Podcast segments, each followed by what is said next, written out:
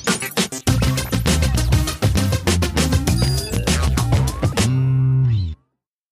Hallo und herzlich willkommen zu einem neuen Vinyl-Talk aus dem Überwegs in der Landeshauptstadt Hannover.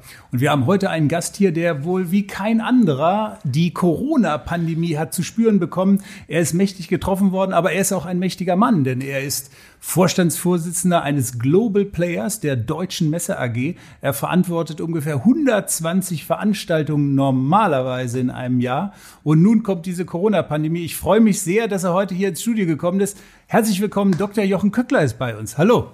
Hallo, freue mich hier zu sein. Jochen, die erste Frage muss sein, wie geht es dir in diesen Zeiten? Persönlich ganz gut, im Geschäft ist es grausam.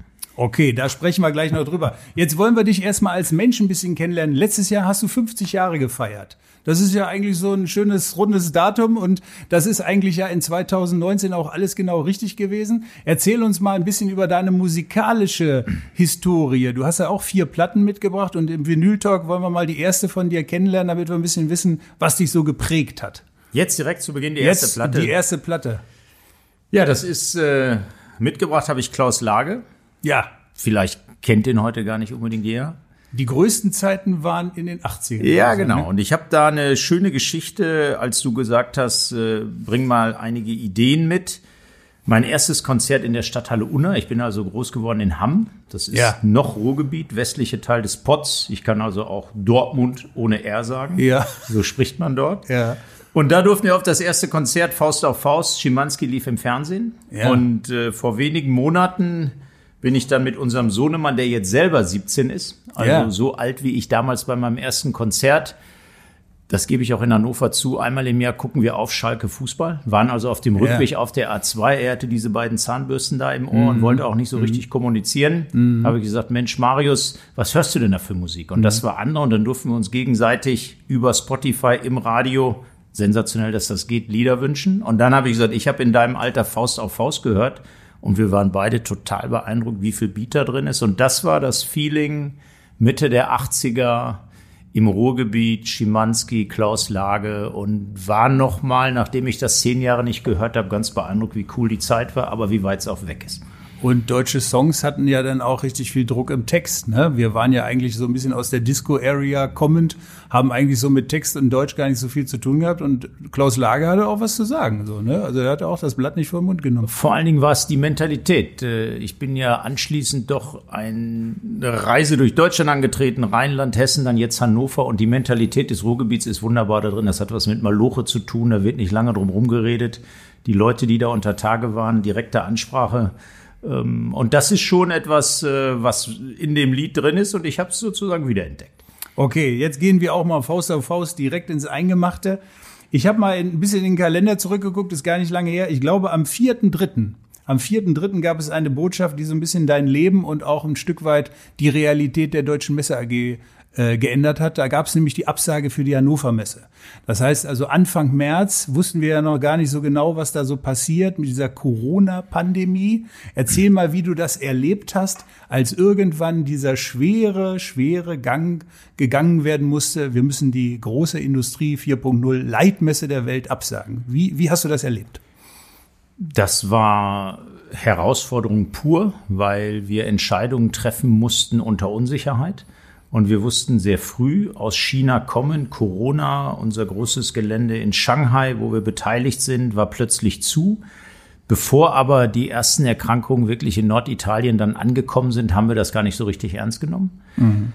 So, und dann haben wir zwei Dinge gemacht. Wir haben Anfang März von unseren Ausstellern richtig Druck bekommen nach dem Motto, bevor wir unsere LKWs laden, die nach Hannover fahren, sagt, was ihr tut. Und diese Entscheidung, die wir da getroffen haben, war noch zwei Tage vor dem Heimspiel Gladbach gegen Dortmund neben Heinsberg. Da dachten wir, okay, warten wir ein paar Wochen ab, wir machen das im Juli. Haben dann zunächst in einer historischen Telefonkonferenz, nachdem 72 Jahre lang die Hannover Messe jedes Jahr stattgefunden hat, die in den Sommer verschoben. Da gab es einige, die gesagt haben, genial, das zu tun. Andere, die gesagt haben, seid ihr verrückt, das sind Sommerferien.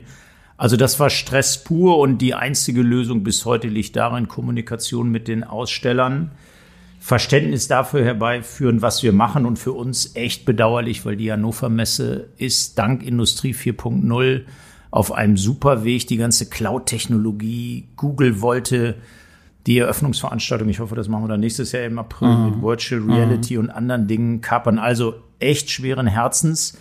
So, und dass das heute, wenn wir hier sitzen, so eine klare Entscheidung war, war ja gar nicht, gar nicht deutlich. Was ist die Auswirkung mhm. von Corona? Mir mhm. fehlte die Fantasie, dass es wirklich einen Shutdown gibt. Also mhm. Stress pur, dann nach vorne hin auch große Sorgen. Was macht man eigentlich ohne die Einnahmen der Hannover Messe?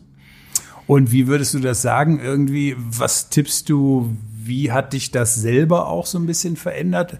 Hat das so eine kleine prägende Veränderung auch so mit sich gebracht? Ist man jetzt schon vorsichtiger, weil man einfach gar nicht mehr genau weiß, wie man so ein Thema Pandemie eigentlich in seinen eigenen Messekalender planen kann? Also wie geht ihr im Moment gerade damit um? Seid ihr eigentlich in Beobachtungsstellung oder wie aktiv plant ihr gerade das nächste Jahr oder das Ende dieses Jahres 2020?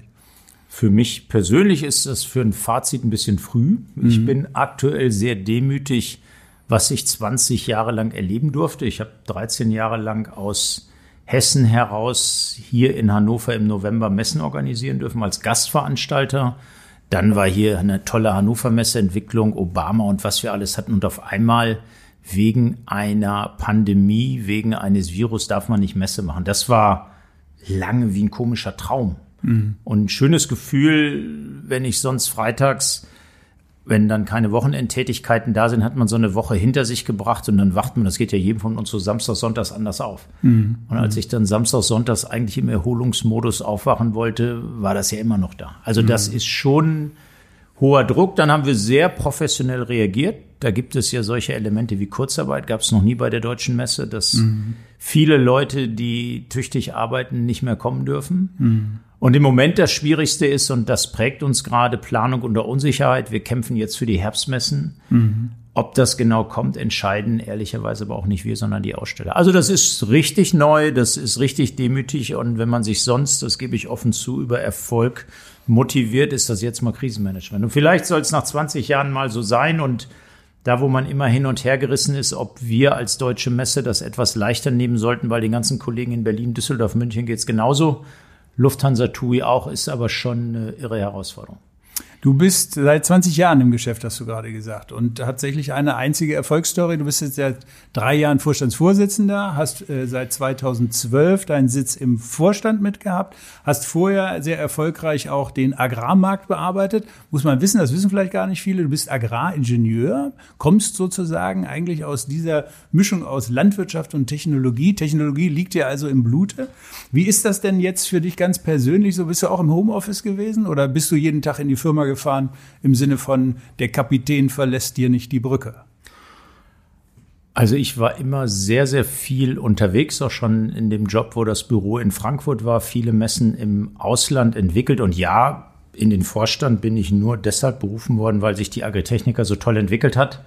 Das lag jetzt auch nicht nur an mir, aber vielleicht hatte ich da einen Anteil. Das war einer der letzten Dinge, die Herr Weil als Oberbürgermeister gemacht hat, bevor er in die Landespolitik ging.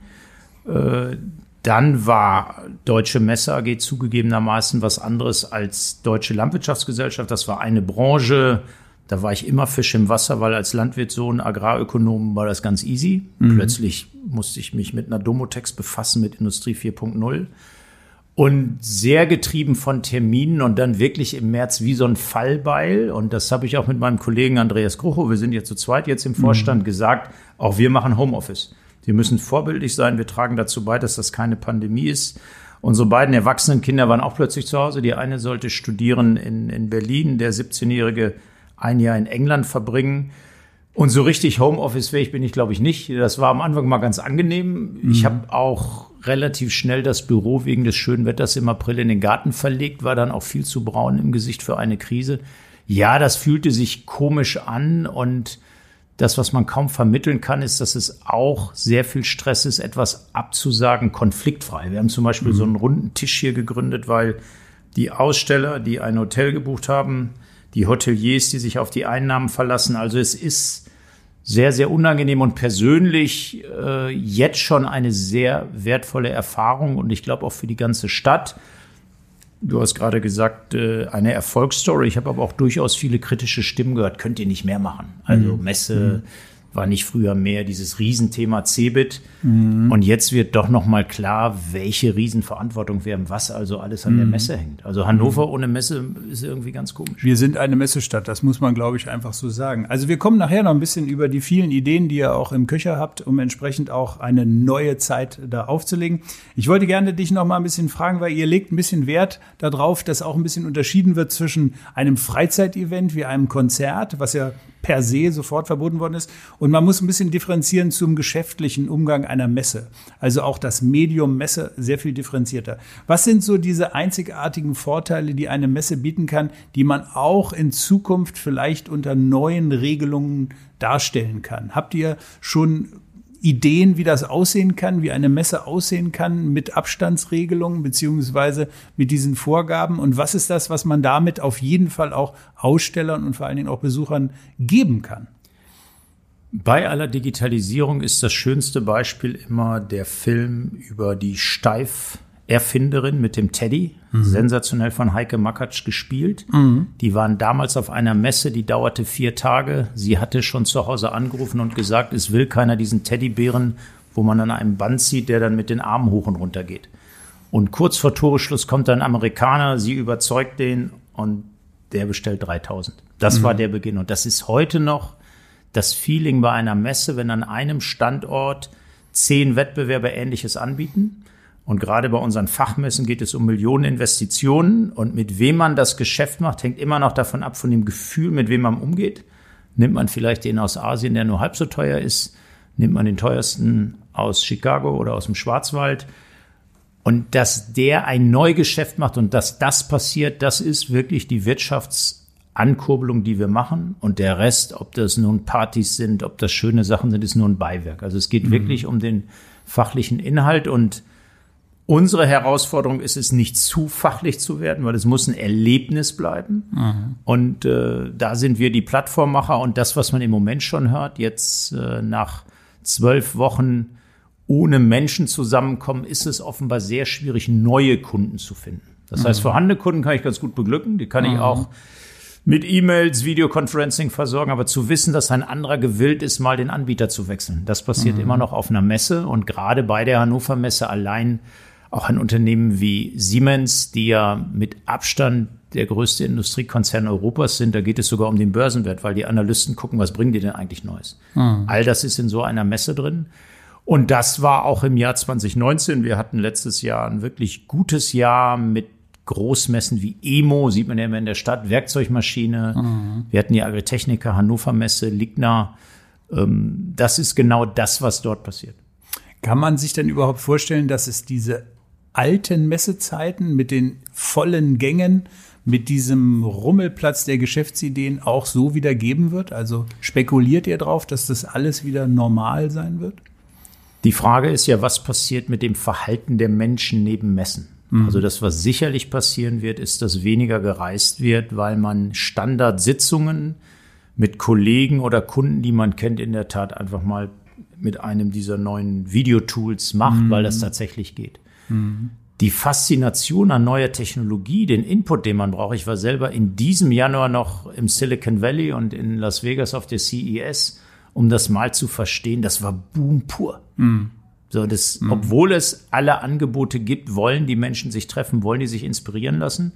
Wir haben einen Riesenwettbewerb in Hannover. Wir müssen schauen, dass wir den Vorteil unseres Geländes, eben diese Weitläufigkeit, mhm. die Möglichkeit, in ebenerdigen Hallen das zu machen.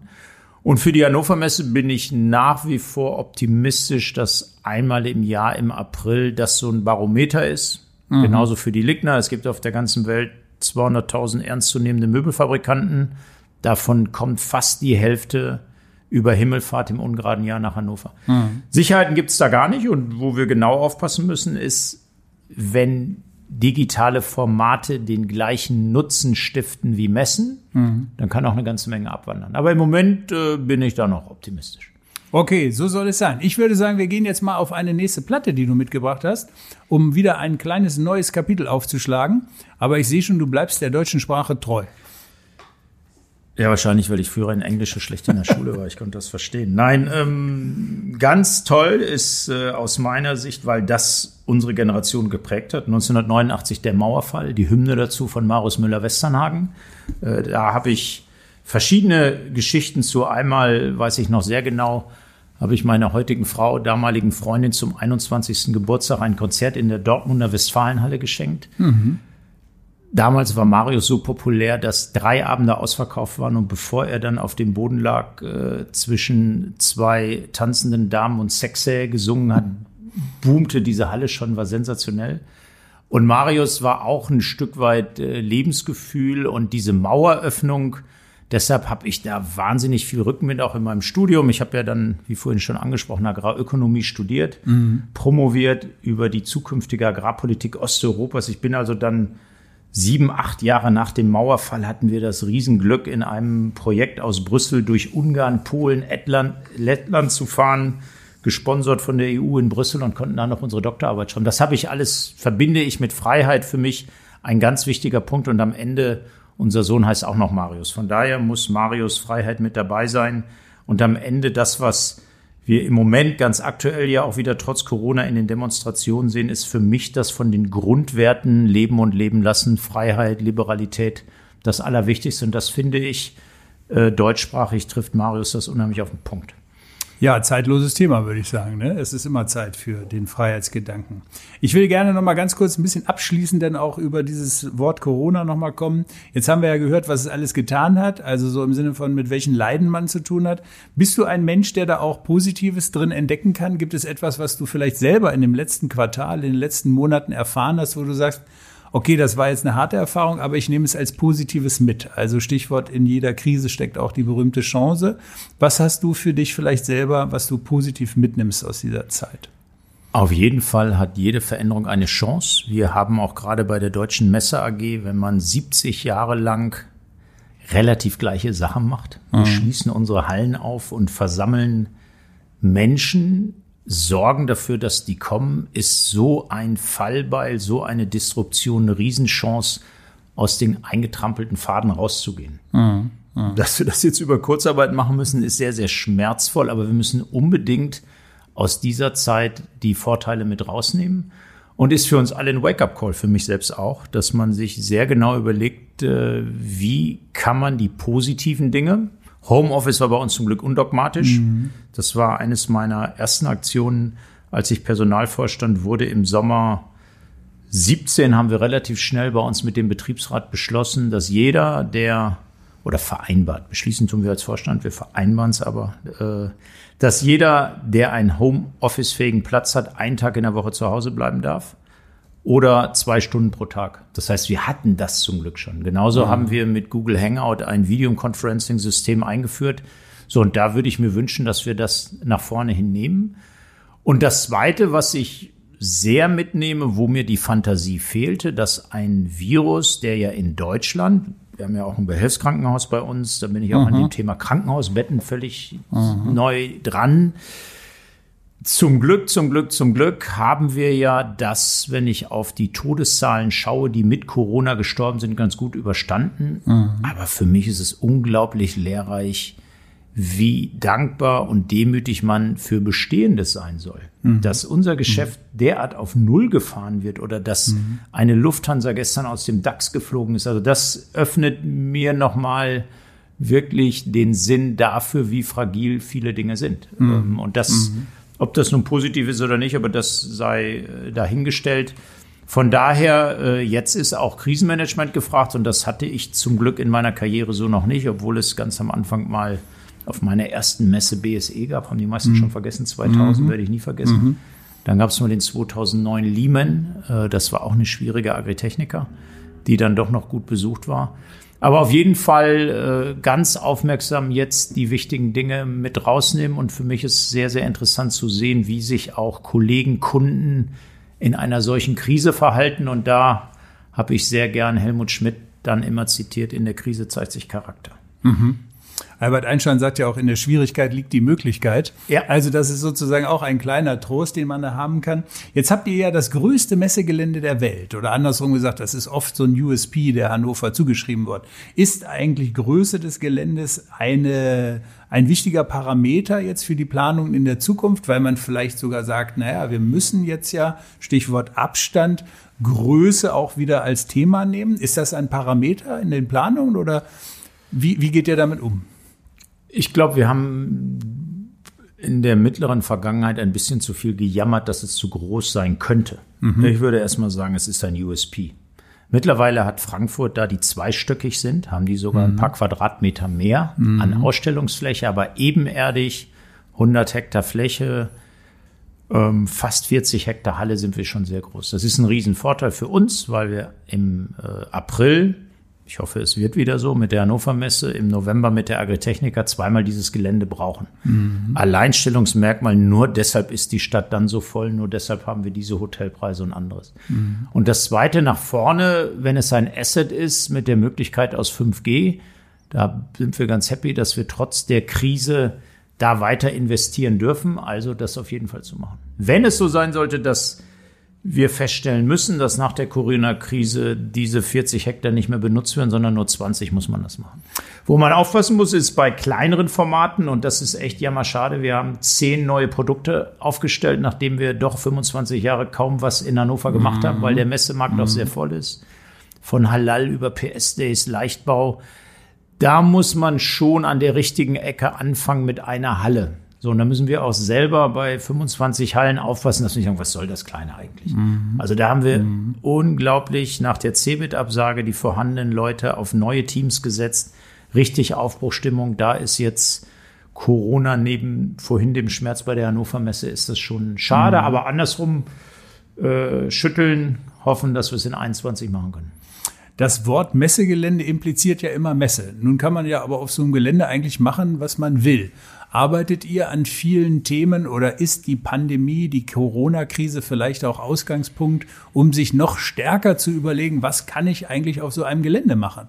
Also bist du auch als Messemanager automatisch Innovationsmanager für ganz Neues, was man tun könnte? Ich meine, ihr macht Großkonzerte, das ist ja legendär, wenn ihr 80.000 Leute auf der Expo Dachplaza, also auf dem Gelände mitten im Zentrum beherbergt. Wird es sowas vielleicht zukünftig häufiger geben? Oder wird das Auto vielleicht auf dem Gelände auch eine Rolle spielen? Der Job der Deutschen Messe AG ist relativ leicht. Wir müssen Hunderttausende von Menschen in Hannover zusammenbringen. Herausfordernd ist das Geschäftsmodell. Ist auch kein Geheimnis. Die Halle, die wir zuletzt gebaut haben, Halle 1920, die hat 75 Millionen Euro gekostet. Mhm. So, wenn ich so viel Geld in die Hand nehme und neben dem Zusammenführen von Menschen sollen wir das als AG bitte kostendeckend machen. Stadt und Land hat keine Lust, uns jedes Jahr 20 Millionen Subventionen zu geben. Mhm. So, und in der Bandbreite ist alles erlaubt. So, und da mhm. machen wir nicht Rüstung und Endkundenpornografie. Habe ich auch letztens mal in einem Interview gesagt, wurde dann leider die Überschrift. Zum Glück nur mit der Rüstung. Mhm. Aber im Grunde dürfen wir Menschen zusammenführen. Wenn wir aber jeden Sonntag nur einen offenen Gottesdienst machen mit 50.000 Menschen, würde das nur dann klappen, wenn die auch alle 1.000 Euro Eintritt zahlen. Also wir mhm. müssen Menschen zusammenführen, wir müssen damit Geld verdienen. Und im Moment ist unser Geschäftsmodell, wir vermieten Quadratmeter für eine vier Tage dauernde Messe, die zum Teil im Bereich von Baulandpreisen im Vorort von Hannover ist, für vier mhm. Tage. Mhm. Deshalb, weil der Aussteller auf all seine Kunden trifft. Mhm. Aber für neue Formate, wir haben jetzt, und das ist auch das Schöne an der Krise, ein Projekt Hermes Future aufgesetzt. Vier Kolleginnen, finde ich super, Women Power, vier Abteilungsleiterinnen haben gesagt, Mensch, äh, wir haben die Idee, wir wollen was Neues machen. Da kann jeder jetzt aus dem Unternehmen und morgen guckt, glaube ich, die Jury drauf. Äh, wenn ich es richtig weiß, haben wir 70, 80 Ideen, was man jetzt auch während so einer Pandemie machen kann. Ja, super. Am Ende muss es Geld bringen. Auf jeden Fall, auf jeden Fall. Aber ganz spannend oder andersrum gesagt, ist das vielleicht auch sogar ein bisschen mal ein ganz neues Chefgefühl, wenn man mit Dingen so konfrontiert wird, die man eigentlich nicht so kennt, die vielleicht gar nicht mal so routiniert ablaufen? Ist das auch mal spannend? Chefgefühl muss man ja immer selber implementieren. Ich würde mich sehr freuen, dass wir noch weniger hierarchisch würden. Ja. Wir waren historisch ein sehr hierarchisches Unternehmen, wo mhm. oft auch Leute erschrecken, wenn sie mit dem Vorstand Fahrstuhl fahren. Mhm. Und nicht nur positiv. Mhm. Mensch, jetzt muss ich ja mit dem reden. Äh, mhm. da haben wir sind wir auf einem echt guten Weg einer neuen Kommunikationskultur. Mhm. Im Moment überwiegt eher das Gefühl der Sorge, also Vorstandsvorsitzender mhm. zu sein im Jahr der Pandemie. Ich hätte mhm. mich lieber gefreut, Vorstandsvorsitzender zu sein, wenn die zehn neuen Veranstaltungen, die würden auch nicht alle Weltklasse, aber wenn zumindest fünf von denen dauerhaft in Hannover mhm. stattfinden können. Mhm. Gucken wir, bevor wir in die neuen Formate nochmal gucken, nochmal ganz kurz auf den Rest des Jahres. Ihr seid noch so ein bisschen guter Hoffnung, dass im Ende des Jahres 2020 doch noch etwas wieder möglich sein wird. Wir sind jetzt ganz konkret dabei, bis Ende Juni Bedingungen zu definieren. Das müssen wir dann mit der Gesundheitsbehörde ja. machen. Wie können Messen in Corona-Zeiten stattfinden? Die Eurotier wäre, glaube ich, genau. noch im Kalender, ne? Eurotier im November, Euroblech im Oktober. Mhm. Wir selber haben eine Pferd und Jagd, wo auch 100.000 Leute hinkommen. Mhm. Die Infa, legendär hier. Ja. Also wir haben die Hoffnung, ist auch unser Job dafür zu kämpfen. Wir werden mhm. Bedingungen definieren, Abstand, Hygiene, Nachvollziehbarkeit. Mhm. mhm. Und am Ende entscheidet das der Aussteller, ob er da hinkommen will. Und für unsere Stimmung, für unsere Kassen würde ich mir nichts mehr wünschen, als dass wir wieder ans Netz dürfen. Man muss aber auch da aufpassen, dass man nicht mit einer, Englisch hat mir einer mal gesagt, you never you, you did a lousy show. Also wir dürfen nicht mit einer, einer echt schlechten Messe mm, anfangen. Ja, ja. Weil dann sagen alle Leute, guck mal, Messen braucht man nicht mehr. Mhm. Also das Runterfahren, da hatten wir sogar noch Glück in Hannover. Wir hatten nicht das Pech wie in Hannover, wo, äh, in Berlin, wo eine ITB stand. Mhm. Oder in Genf ein aufgebauter Autosalon, aber das mhm. Hochfahren ist auch nicht so trivial. Aber wir haben da Hoffnung, wir kämpfen darum, äh, dass man auch in Corona-Zeiten Messe machen kann. Auf jeden Fall. Wir machen noch mal eine neue Scheibe in deinem Hitmix oder andersrum gesagt in deinem Vinylmix? Nochmal was deutschsprachiges, aber nicht, äh, weil mir der Herbert Grönemeyer so gut gefällt, sondern weil das für mich ein Erlebnis hier in Hannover ist. Seit 2012 habe ich persönlich mehr Konzerte erlebt, als ich dachte, erleben zu dürfen. Du hattest das gerade mhm. schon angesprochen bei uns auf dem Gelände. Mhm. Äh, zum Glück als Gastgeber musste man ja da sein oder Hannover Konzert ist der Gastgeber. Wir sind dann der Partner oder Vermieter. Ed Sheeran, Guns N' Roses, mhm. anderes. Mhm. Und der mit Abstand beste Live-Künstler, den ich erlebt habe, ist Herbert Grönemeyer. Mhm. Zugegebenermaßen vor 25 Jahren, wenn man Marius-Fan war, hörte man nicht Herbert Grönemeyer. Wenn man mhm. älter wird, mhm. äh, das letzte Konzert in der HDI-Arena äh, hier in Hannover, unglaublich authentisch und stark von ihm. Dann gesungen Der Weg. Da muss ich schon sagen, das ist Interpretation, Lagerfeuer, Freude pur, ein unglaubliches Erlebnis. Wir hatten eine Loge, äh, hatten Kunden mit dabei. Äh, also großartig. Das muss ich schon sagen. Hannover, da auch ein Dank an die Kollegen von Hannover Concerts, was die hier hinbringen. Und wenn man das jetzt nicht hat, mhm. für die Grundstimmung, also da nochmal wirklich, das ist ein Asset, was ich unheimlich schätze hier im Standort Hannover. Sehr schön. Ihr habt zwei neue Formate an den Start bringen wollen eigentlich, beziehungsweise gehen die 21 jetzt in der Planung an den Start. Einmal relativ aktuell das Thema Immobilien, Immobilienmarkt. Es ist ja gerade durch äh, Niedrigzinsphasen sind Immobilien ja ein Top-Thema geworden. Da gibt es einen Wettbewerber, das ist so ein bisschen die Erfindung der Immobilienmesse in München, aber ihr wollt ein Gegenformat oder besser gesagt ein Nordformat platzieren. Vielleicht sagst du da noch ein bisschen was dazu und dann müssen wir auch unbedingt noch über die PS-Days sprechen. Also mit dem Immobilienformat, das gebe ich auch offen zu, wenn jeder mithört, machen wir es mal so, wie es lange bei uns in Hannover gemacht wurde. Viele Messen in Deutschland sind entstanden, weil Wettbewerber auf der Hannover Messe geguckt haben. Die war ja, dass 72 Jahre eine Messe überlebt, ist ja der Hammer. Dass mhm. sie jetzt wieder boomt und dann hat man mal da was rausgeschnitten da. Und es gibt in München, die Kollegen machen da eine super Messe, äh, die Expo Real die übrigens jetzt auch gerade wackelt, ist auch ganz spannend, ja, ja, ob die ja, stattfinden kann. Ähm, so, und wir haben festgestellt, dass nördlich des Mainz gibt es überhaupt nichts für Immobilien. Mhm. Und im Namen Immobilie steckt ja was von nicht mobil sein. Mhm. So, und dann haben wir hier die Player am Ort, äh, war ja schon in der Presse Gregor Baum, aber auch andere eingeladen zu einem Expert Cycle und mhm. haben gesagt, Mensch, das ist so, wie fangen wir denn mal an? Und haben jetzt das Konzept, dass wir im Mai 21 äh, eine Arena machen wollen mit Kommunikation und richtig von der Pika auf Menschen zusammenbringen, die sich um das Thema Immobilien befassen.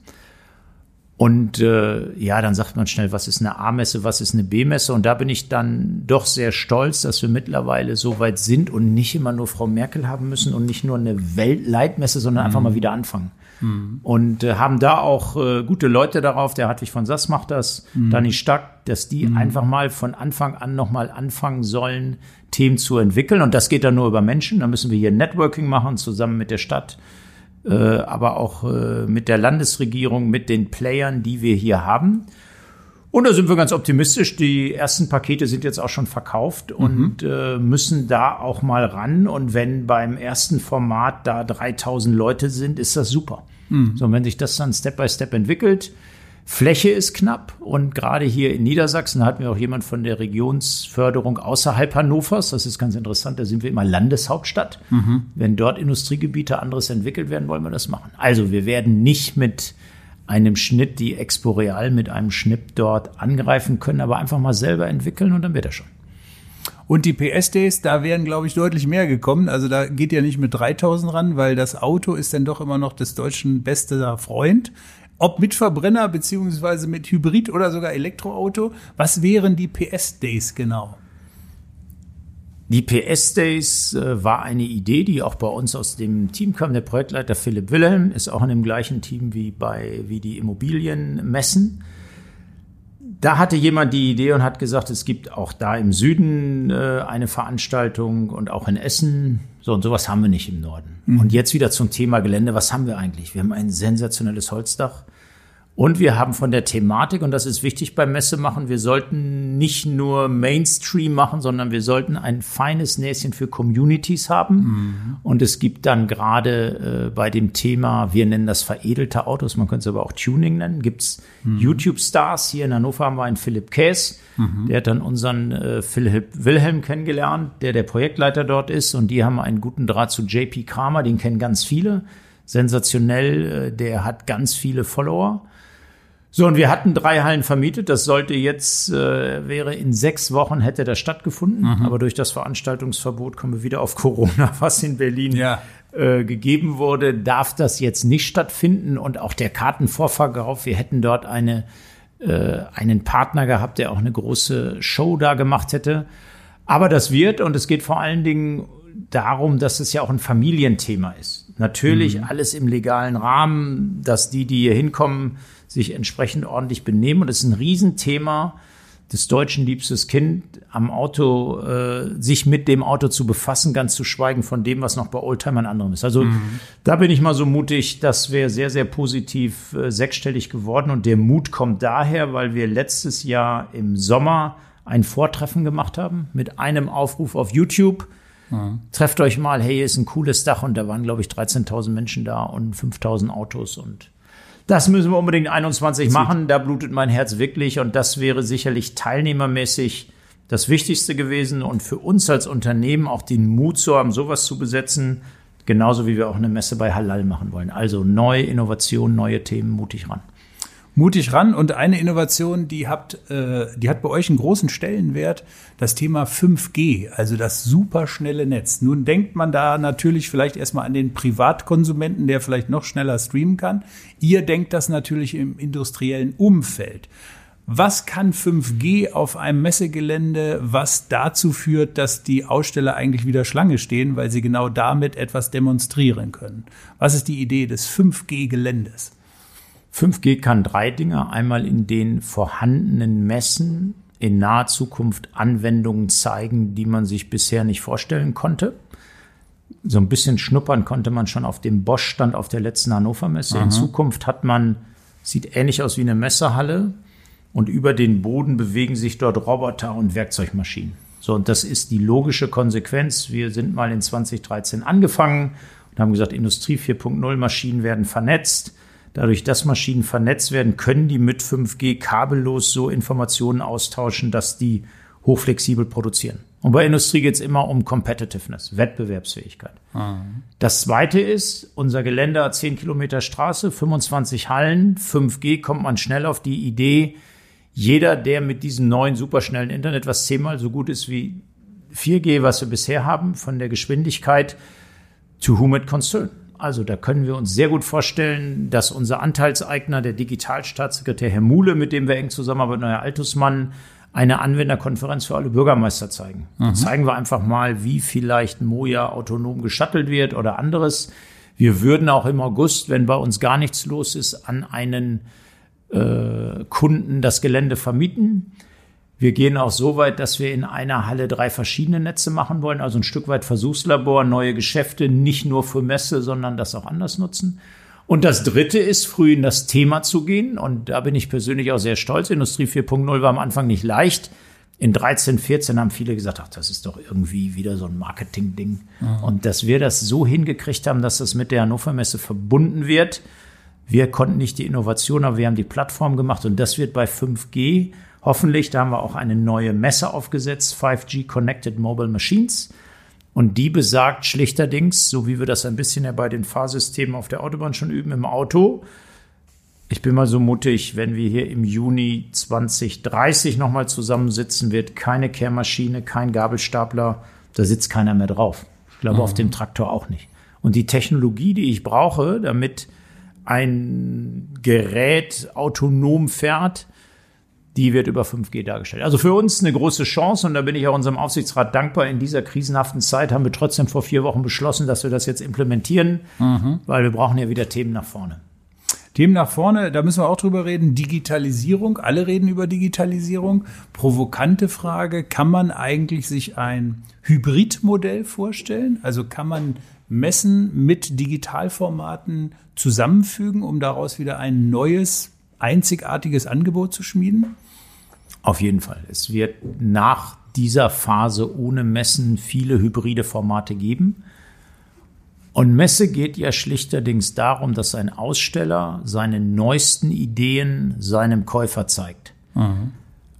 Und wenn jetzt hoffentlich dann in Zukunft doch noch 200.000 auf einer äh, Hannover Messe sind oder 100.000 auf einer Ligna, wird er das sicherlich digital verlängern. Das heißt, wenn er seinen Expert-Talk hat, wird der live gestreamt und anderes.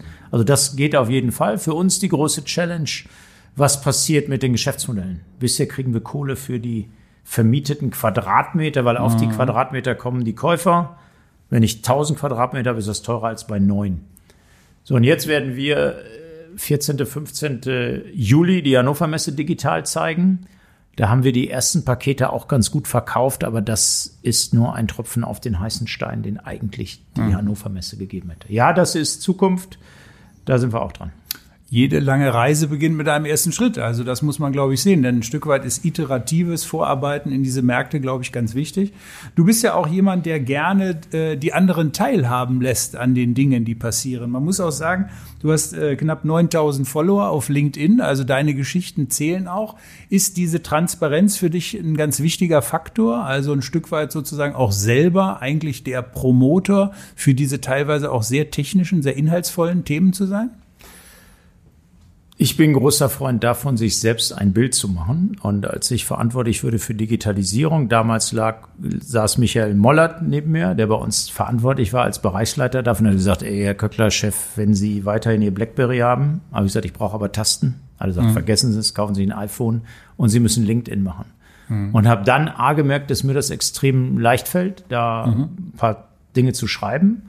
Und unser Pressesprecher äh, Onura Okbukago, der mich auch seit dem ersten Tag sind wir ein super Team. Und da habe ich ihn auch mal gefragt, ob Emma das schreibt. Sie gesagt, nee, müssen Sie selber machen. Also ich mhm. bin selber überrascht, dass ich da so ein Feedback habe. Mhm. Und ist allerdings eher ein Marketing-Vehikel für das, was wir bei der Messe machen. Und mhm. äh, anders als bei Joe Kaeser, da muss man auch vorsichtig sein. Politische Statements und anderes gebe ich da nicht.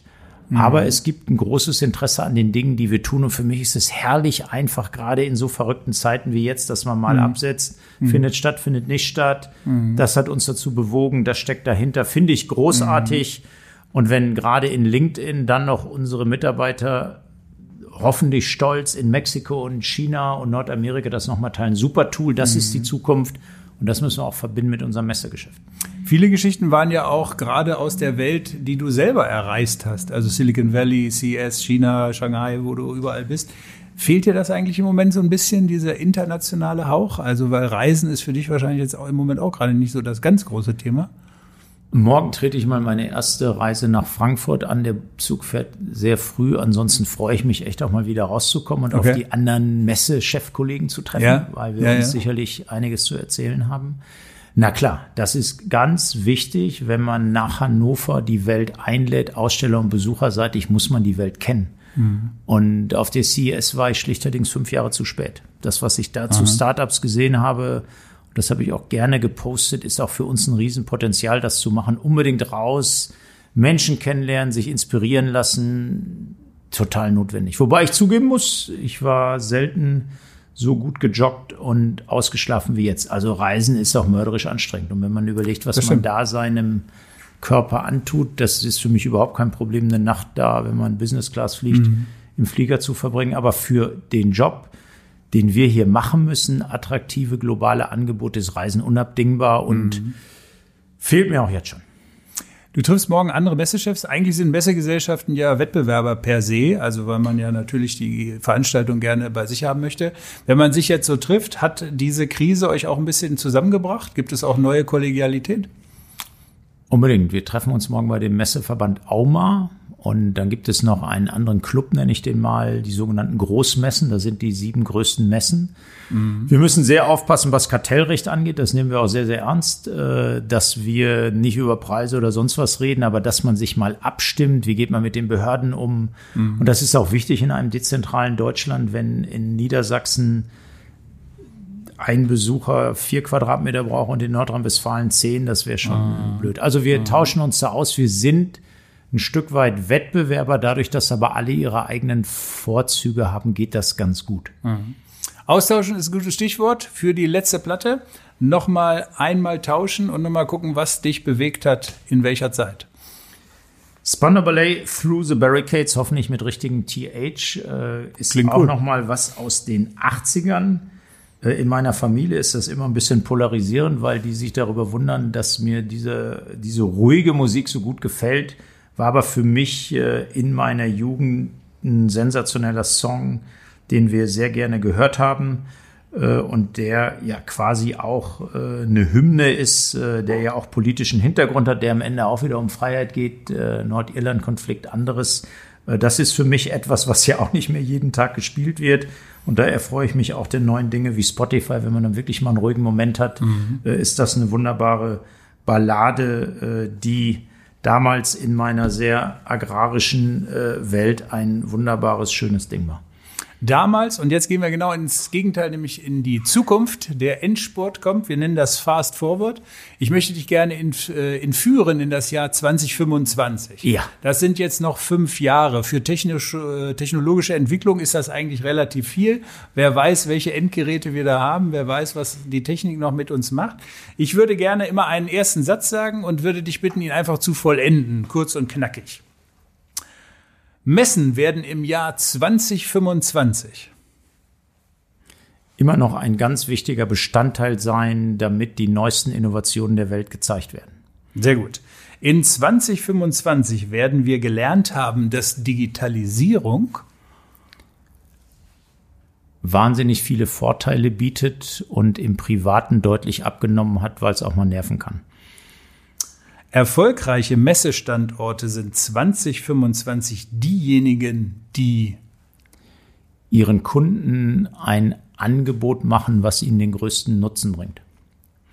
Die Deutsche Messe AG wird 2025 400 Millionen Euro Umsatz machen. Sehr gut. Und der letzte, ich glaube, ein guter und auch hoffentlich einfacher. In 2025 werde ich, Dr. Jochen Köckler, hoffentlich hier in Hannover als Vorstandsvorsitzender der Deutschen Messe AG dankend auf die jetzige Zeit zurückblicken und sagen, was war das für eine wertvolle Erfahrung, dass wir da auch wieder rausgekommen sind. Super, vielen, vielen Dank. Eine wertvolle Erfahrung darf ich an dieser Stelle auch sagen. Es hat mir sehr viel Spaß gemacht. Vielen Dank für diese offene und auch sehr charmante Art, mit dir zu talken. Es hat mir sehr viel Spaß gemacht. An dieser Stelle reichen wir uns immer die Hände, aber das müssen wir jetzt Corona im Geiste machen.